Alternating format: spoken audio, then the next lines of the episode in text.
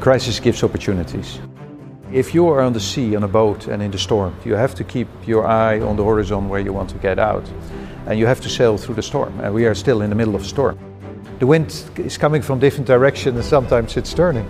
What I think we all doing is really truly looking on the on the horizon and making really sure that in one, two, three, four years we get out. We know where we want to go to, and we have to stay strong in the storm and get through. So when the business comes back, we are ready to get our planes back in the air, to serve our customers. Mein Name ist Bastian Timm. Herzlich willkommen zum Corporate Finance Award Podcast der Börsenzeitung in Partnerschaft mit PwC. Lufthansa gewinnt in diesem Jahr in der Kategorie Debt nach mehreren erfolgreichen Refinanzierungsmaßnahmen. Unter anderem der 20-prozentigen direkten Beteiligung des Bundes als neuer Ankeraktionär. Klar ist, der Deal hat sich für beide Seiten gelohnt. Lufthansa bekam wieder Auftrieb und Zugang zum Kapitalmarkt und der Bund steht mit seinem Aktieninvestment dick im Plus. Ende April konnte ich mit Lufthansa CFO Remco Steenbergen über die Herausforderungen sowie die Folgen der Corona-Krise für die Kranich Airline sprechen.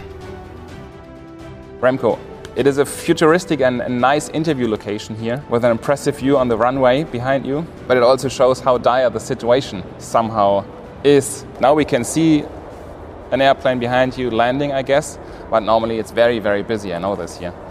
Um, so, how would you describe at the moment Lufthansa's position? How would you sum it up? When you look at a year ago when the COVID hit society, of course, Lufthansa was severely impacted, correct? The industry, but particularly Lufthansa. And you cannot imagine how it is from one day to another to lose virtually all your income and to be able then to continue with a very successful operation, which Lufthansa always had. So, in that sense, it's really with sadness sometimes I look at the runway, but equally when planes are coming, I think many people here have a big smile because uh, things are picking up and we hope that will, will happen soon again. So, there, there's some hope in the air. Of course, there is there's always hope, and, and we know that the, the COVID vaccination program, although going very slowly, we have to say in Europe, it's progressing, correct? And uh, the success in many countries is also being seen in terms of that it actually works. So with that, we have a lot of hope that soon we can all travel again, and of course, that would be fantastic news for Lufthansa. Right. So if we sum it up, can you say no starts, no money, or is it is it too short-sighted? Um, of course, when you are in a crisis situation, you try to limit your expenses as much as you can. That is the thing you can do when you have no income. And the second thing, of course, ensure that you have the financial liquidity availability to get through the crisis. And in that sense, also the, uh, the, all the work which has been done on the finance side of the company is extremely important. Right. If you allow, I will ask a personal question. Um, you just mentioned the the COVID crisis, of course, and, and I can imagine there are easier positions uh, that you could have taken uh, than the CFO position of Lufthansa in this crisis situation.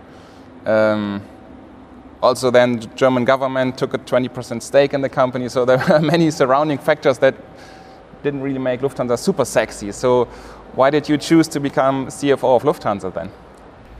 I think there, there, are a couple of things. One, Lufthansa, of course, as a, as a brand and a, and a company, is absolutely fantastic. And over more than 30 years, I worked and lived in many countries of the world, and I used Lufthansa as a customer, so I have experienced it from the from the other side.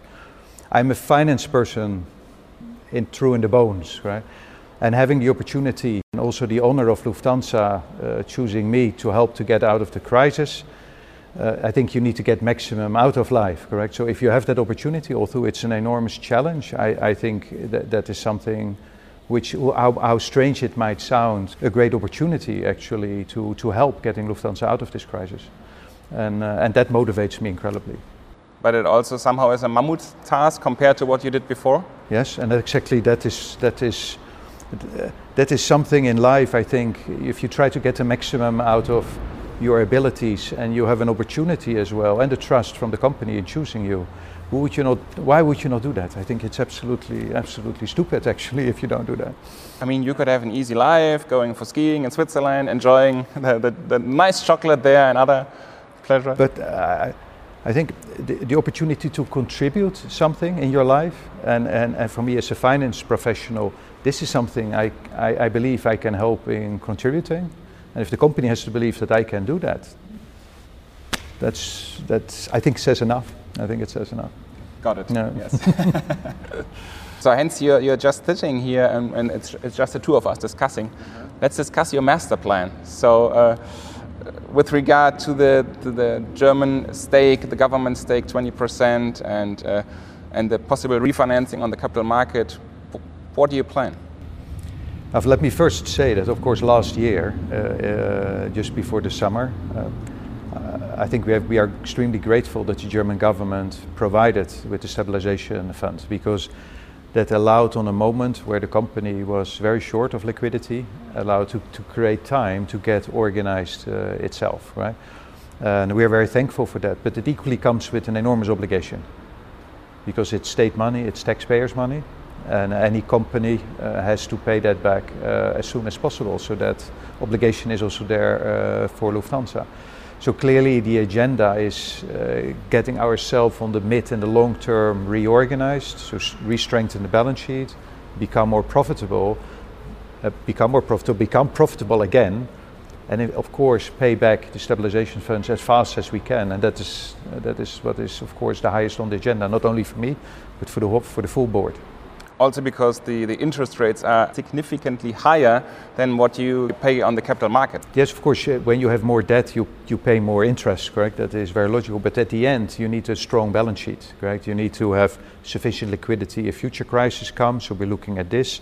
You need an, a funding of the organization about equity and debt, which is again healthy, again in a long term structure. And currently, of course, we have too much debt and, and, and too little equity and we have to restore that. And with profitability and with uh, restructuring our balance sheet over time, it allows us to, to get back in, in shape, which makes the company again ready for investing in the future and, and be as successful as it has been before the crisis. And when do you see this happening? Because at the moment, uh, I guess you're still burning money, so up to 350 million euros per month. So when do you see profit coming again to this company? I would say if you are on the sea on a boat and in the storm, right, you, you, you, it's not the idea just to look 10 meters ahead. You have to keep your eye on the horizon where you want to get out. And you have to sail through the storm. And we are still in the middle of storm, there's, there's no doubt. But what, what, what I think we're all doing is really truly looking on the, on the horizon and making really sure that in one, two, three, four years we get out. And that planning is important with the liquidity situation of the stabilization fund of the government, but also the subsequent own transactions we did, a convertible bond and then two other uh, euro bonds, one in December and one in, in February, we got back on the capital market itself, get more funding and, and liquidity, and there's much more work to be done, there's no doubt. But clearly, with the eye on the horizon, we know where we want to go to, and we have to stay strong in the storm and get through. And uh, Many people have been in storms and got out of it. I'm sure we will do the same. So, so it's unfair to ask when, when, when will you reach the horizon? I, I think we all see that the vaccinations are starting up. So we hope at, at some point uh, will be. Some people say, hey, in the summer everything is open, perhaps a little bit later. I don't have that crystal ball, but I don't think we can organize ourselves exactly on the week. I think it's extremely important to be flexible. Flexible as an operation, so when the business comes back, we are ready to get our planes back in the air, to serve our customers, and to get uh, to get all the good service we are doing uh, uh, back organized. And equally, from a financial perspective, to be organized if it takes a couple of months longer, perfectly fine. If it goes faster, we can all organize ourselves. But to to be ready to go into the capital markets on the right moment in time when it comes out, when it gets better. Right, right. I also read that you're a very innovative person, also with regard to financing. So. Um, what about potential sell of AirPlus, for instance, or a stake of Lufthansa Technik uh, to, to generate more money? Is this an option? Uh, as I said before, I, I, I, think it's extremely important to be prepared and to have all options laid out and have different scenarios because we don't know the future, correct, in this. And, it, and the storm can go still from different angles. And there are different ways, correct? There are different ways to finance on the, on the bond market, there are different ways on the equity market. We have said indeed that uh, we are looking at the divestments of AirPlus and LSG outside, uh, outside Europe. LSG Europe was sold last year. But also have to look at the, the right timing for this to get the right value. And, and all these, these are like, like little puzzle pieces, which depending on the circumstances, we will execute. Uh, we will execute upon. Um, so you have a master plan. So uh, there's there is there's some different scenarios. I would say a master plan. If you define a master plan, different scenarios, absolutely yes. But it's impossible to say there's one scenario because the wind is coming from different directions and sometimes it's turning. So for us, it's the most important to be prepared for a scenario of, uh, of events and to be able then, with the eye on the horizon, whatever way the, the boat needs to go, to, uh, to cruise to cruise where we need to go. Right. But now here you, steer maybe 700 airplanes. That's a difference. Yeah, luckily we have uh, brilliant pilots and brilliant crews uh, who, can, who can do that very well. That's good. So um, let's focus more on, on the transaction uh -huh. for why Lufthansa received the award. Uh -huh. So, um, what were the reasons for this combined transaction? So, the government bailout program and then the refinancing, of course. If you, if you sum it up, and then also if you, if you can maybe elaborate a bit on how you how you observed it from the sideline, because uh, when, when all this happened, you were not uh, the CFO. So last year, very closely from the sideline, of course, I have uh, I have followed um, uh, what happened. But of course, the, the first uh, the bailout program or the stabilization fund of the government was clearly because of the liquidity crisis the company was in, and there was a program rising of of debt support and of different uh, equity support uh, measures. Um, but subsequently, as I said before, it's, this is a temporary package. It allows time, but it has to be repaid. It's also not coming for free. We pay interest on these uh, on these loans. Uh, but it allows us time to actually go back to the capital market and get ourselves refinanced. And in that context, you have to see the subsequent transactions. And it's very important then what kind of transactions, in which order. And again, at that time, the, the team has done a fantastic job to make sure they're prepared to choose which instruments. So when the market was actually turning more positive in November to come out with the convertible bond, and subsequently in December when the market was also still very uh, good for us to come up with the uh, with the Eurobond. And in February we have issued a record bond. And I was I was of course here on board, and which also allowed us to pay the KfW loan of one billion actually to repay already uh, this loan, which is the first start of uh, of the repayment of the full uh, government package over the years to come. And one also has to, to mention that the first the first bond was oversubscribed, I think, six times. So huge success in this situation for Lufthansa. It clearly shows that the, the, investors have the trust that once this crisis is over, Lufthansa will get back on its feet, that it has a future, that it has a future where they can make money again, and therefore that investments in the in the debt instrument is actually a good thing to do. So it gives us a lot of pride and uh, a lot of and a lot of uh, say base to further work on because again we're still in the middle of the storm, as you said, we're not out of it, uh, but of course this distrust from the market in us uh, allows us to, uh, to further build on in the, in the coming times. But also, of course, the true side of the story is without the government bailout program, there would have been no way to achieve the, a comeback on the capital market, right? And, and, and that's why I said in the beginning, we're extremely thankful that the German government has done that for, for Lufthansa. Uh, there was a liquidity crisis. If the German government wouldn't have supported, the situation would be very different, absolutely. A very complex situation with uh, Heinz Hermann Thiele, who now passed away, but he, he also played a critical role, right, as a, a major investor uh, in Lufthansa uh, before the German government came on board, right? So, how did you all, how did you observe this scenario from the sideline? I think also it's um, if, if, if such an investor wants to put 10% of the of the, the share capital in the company, of course, it's also something we have to be very thankful, correct? That they that that he supported that. In that sense, it gave a clear trust view on the company.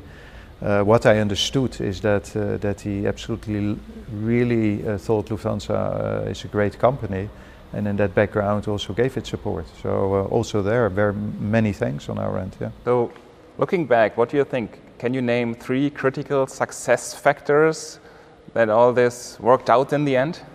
A couple of things. I think timing. So, to really make sure you first prepare well and you're ready when the market uh, comes. Second, of course, is that you need to communicate with the investor community. The situation of the crisis, the situation of the company. As you described, how does the how does the horizon look like? What are we doing to become, uh, uh, again, profitable over time? That it's well understood and that communication translates actually in trust and why investors want to buy in us. And of course, the team internally, so the third T, I would actually say, of timing. Uh, and, and, and then the teams is, is that we have really, really good people on board who really know uh, how to organize the, the, the, the financing of the company but it's actually the team together building on each other in these very difficult circumstances, circumstances which change very fast. Timing uh, essential, working 24 7 around the clock and building on each other to make that work. Also, seeing that from the sideline last year, and then, of course, coming on board in, in January, it's really that is really good to see. Really good to see, and of course, a big contributor to the success. And in that sense, the, the, the, the, team, I would like to really congratulate the team for doing uh, such a fantastic job. And then also from having done that, uh, that I can sit here today with you uh, with regards to the, the recognition you have given Lufthansa. And, and how difficult is it for you personally then to, to onboard um, as, as CFO and then not being able to meet the full team? So it's more or less a virtual onboarding, I guess in a new work environment. So yeah. it's also uh, not the easiest, I guess, in this situation, the storm you just described. Yeah, I, I think the, the, the, organization has been extremely helpful to onboard me very quickly. I, have been here still Monday to Friday every week since uh, since uh, January. Of course, all within the COVID rules. Extremely well tested. I'm probably one of the best tested uh, persons uh, around. But with that, also all the different team members, uh, they came into the office. We met. Uh, a large part, of course, is working from home. But with that in the rotation, of course, we could still organize ourselves uh, very well to uh, to move on. And, um, and, and and it's not the ideal onboarding, correct? Because you want to see all the people and you can meet. But I think we have been able, in the circumstances, to do very well. If we uh, speak about the COVID crisis and the impact, which drivers do you see? once, if, if we speak about the post-COVID period, which, which drivers do you see that maybe positively influence your, your comeback? Let me say it like this. I think a, a crisis, and, and that's also when you asked me at the beginning, why do you join? A crisis gives opportunities, right? So I, I, I, believe in a crisis starting to contribute and don't look at the downside, but then look at the opportunities right. is, is, is, is, is, is essential as a, as, a, as a starting point. That counts also for Lufthansa because if you come, if you come better organized out of the crisis, if you have faster or stronger balance sheet, if your investments are really focused, if the teams are really committed to build on the on the future, you can outperform uh, you can outperform competition and that way do a, do a, do a better job. And uh, of course, the airline industry has been severely impacted. Not only us, all airlines in the world have been significantly impacted. Um, and in that sense, it, it, gives you an opportunity to try to do better than the others and, and then come out of the crisis stronger. And, and I'm sure you uh, and the whole board hopes to see lots of catch up effects, people willing to fly away and so desperate to go on holidays again because you know so many people had to sit at home for over a year now. I think you must have seen as well with your family and friends. I think when the opportunities are to go on a nice vacation again, I think many people are really love to go. So at least that's what I hear, and I would also expect so I think also when it all opens up again, I would recommend people to book very, very fast because it might get booked up much faster than you, you think. And on the other hand, it is um, also on the business side. Right? If you haven't seen your, your customers, your suppliers, your teams around the world for a year, a year and a half, I think many would be interested to go uh, out again and, and organize. So this, this might come back much, much faster. We have, of course, to see uh, where it will end after this uh, this, this catch up again. But a, a, a, catch up on this would be quite uh, logical. Of course, we need to organize ourselves that it's all safe, and um, and the company is really, of course, investing a lot, correct, in, in making sure that the the processes on board are as as, as safe as possible, and I suppose that also in the way of testing or vaccination that it becomes easier without all the quarantine requirements and that it becomes a pleasure again to step in our planes and to uh, to do your family visit, to go on a beautiful holiday, or do your, your business travel. And uh, then hopefully we will see here many more planes coming up, and it will be hard to have the interview here because of the, all the, the busy airport. in general terms, speaking, speaking about how COVID also changes the business world, mm-hmm. and, and you mentioned efficiency, are you not somehow a bit afraid that, that with regard, for instance, to the business seats that bring lots of money to you, um, maybe this changes because, I mean, I'm, I'm speaking with lots of corporations and they also you know they they say maybe we, we make more hybrid events so some will travel others will stay and, and, and take part virtually. What are your thoughts about this? There's certain realities in the market and this what you describe is certain reality. Uh, i think many of the um, the statistics show that in 23 24 expect that uh, the corporate market will reduce by 10 to 20 percent versus the 2019 level and in that respect, we have also to organize ourselves differently. And that comes to the kind of planes we are using, the seat arrangements in the plane, perhaps have less business class, but have more premium economy class, perhaps more seats on the plane, more efficient planes, and in that sense, find ways to to deal with the changing uh, changing environment. But equally, to be also be prepared. And there are of course a lot of partnerships we are flying with around the world, and the connections here from both Frankfurt, from Munich, from, uh, from Vienna, Zurich, of course, and in Brussels, of course, a tremendous network which, uh, which it has, in which we can also further optimize. So, so you still see this, this, this huge trend of mobility not completely changing. Let, us put it like this uh, in the in the post-COVID world. Yeah, of course, requirements. So in business travel, there, the, what you say, the, the video conferencing, of course, for certain things, video conferencing can be used. There's a lot of discussion on the short distance. Can you use the train instead of the plane on short distance? Also thinking about CO2. I think all fair things we would have to uh, we would have to change our business uh, model with, and uh, and we will be doing so. Uh, but but it doesn't mean you can't be a successful company in that respect. Um, still, people need to travel around the world, correct? Uh, yeah, you can go by boat. It takes a bit longer than by plane, and there are not many other options at this moment than use the plane. But within that environment, of course, we have to make sure that uh, we do that in the, in the, best possible way. That also from a CO2 perspective, we will build down our future, uh, our footprint over time. We oblige that to the to the society, we oblige that to our customer, oblige that to ourselves. And, and, these are things which, which society is changing and the company has to change with it. And I think it's prepared to do so. So there, there are many, many issues, right, on the table for you that you have to handle at the, at the same moment. Uh, in this current situation, right? Also, how to generate money in the short term and also to earn money again, maybe in four or five years, right? I hope it's a bit sooner than four to five years, but uh, absolutely you're right, yes. Thank you very much. You're welcome. Das war die letzte Folge unseres Podcasts Nachgefragt anlässlich des diesjährigen Corporate Finance Awards.